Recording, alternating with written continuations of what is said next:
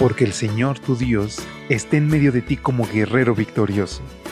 Se deleitará en ti con gozo, te renovará con su amor, se alegrará por ti con cantos. Prepárate para experimentar el poder de Dios, disfrutar de su amor y reclamar las promesas del Señor a través de esta serie de reflexiones devocionales para adultos, nuestro maravilloso Dios.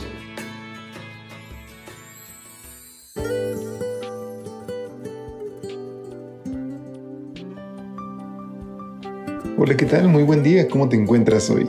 Gracias por acompañarnos, qué rápido ha pasado el tiempo y hoy por la gracia de Dios tenemos la oportunidad de ponernos a cuentas con Él, pero sobre todo de poder disfrutar de su compañía, permitir que nos abrace en momentos de dificultad, de tristeza o de soledad. Saber que sin importar la situación que estemos atravesando, Él está interesado en nuestro bienestar y está cerca de nosotros como un padre que cuida a sus hijos. Ese es nuestro maravilloso Dios, tema central de nuestro espacio de lecturas devocionales para adultos y que es traído a ti gracias a este hermoso ministerio de Evangelike, quienes oramos y deseamos que hoy puedas tener un encuentro con tu Salvador. Sin más, y al extenderte una calurosa bienvenida, acompáñame a nuestra reflexión titulada De Decápolis, ¿puede salir algo bueno? Nuestra lectura base la encontramos en Mateo 15, versículos 29 y 30. Pasó Jesús de allí y fue junto al mar de Galilea. Subió al monte y se sentó allí. Se le acercó mucha gente que traía consigo cojos, ciegos, mudos, mancos y otros muchos enfermos. Los pusieron a los pies de Jesús y los sanó. ¿De dónde salió toda esa gente de la cual habla nuestro texto de hoy?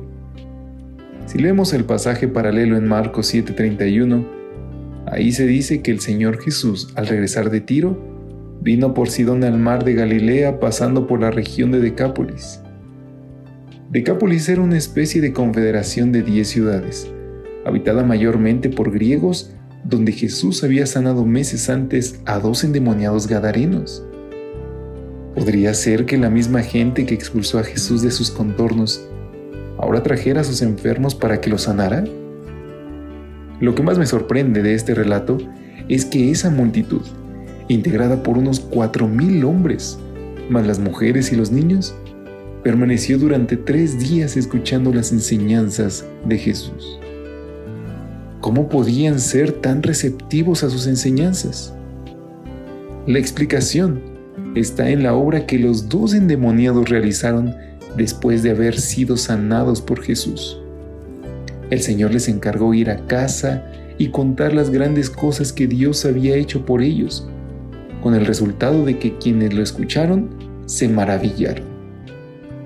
En la región de Decápolis, dice el deseo de todas las gentes, era donde los endemoniados de Gadara habían sido sanados.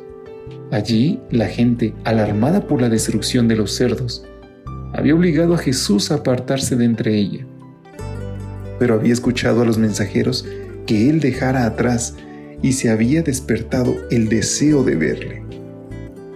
Qué cosa más interesante. Jesús usó como sus emisarios a dos hombres que habían estado bajo el completo dominio de Satanás. Y cuando ellos cumplieron tan bien su misión que, cuando Jesús volvió a Decápolis, unos nueve o diez meses más tarde, miles acudieron para verlo y oírlo. El resultado fue que la multitud se maravillaba al ver que los mudos hablaban, los mancos quedaban sanos, los cojos andaban y los ciegos veían y glorificaban al Dios de Israel.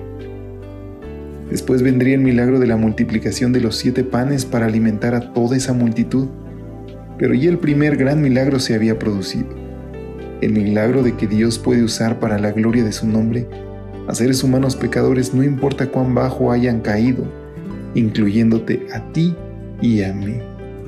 Y es que queridos amigos, hoy tenemos la oportunidad de ser instrumentos de Dios para testificar a otros, sin importar nuestro pasado, porque Dios ya lo ha limpiado, nos ha perdonado, pues le hemos confesado nuestras transgresiones y ahora nos da la oportunidad de experimentar el gozo de llevar buenas nuevas a otros.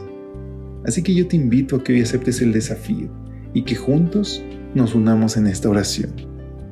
Amado Jesús, gracias por el perdón de mis pecados y sobre todo gracias por el privilegio que das de poder contar a otros las maravillas que has hecho en mi vida. Nos ponemos a tus pies. En tu nombre. Amén. Dios te bendiga. Pasa un excelente día. Hasta pronto. Gracias por acompañarnos. Te esperamos mañana. Te recordamos que nos encontramos en redes sociales. Estamos en Facebook, Twitter e Instagram como Ministerio Evangelite. Y también puedes visitar nuestro sitio web www.evangelite.com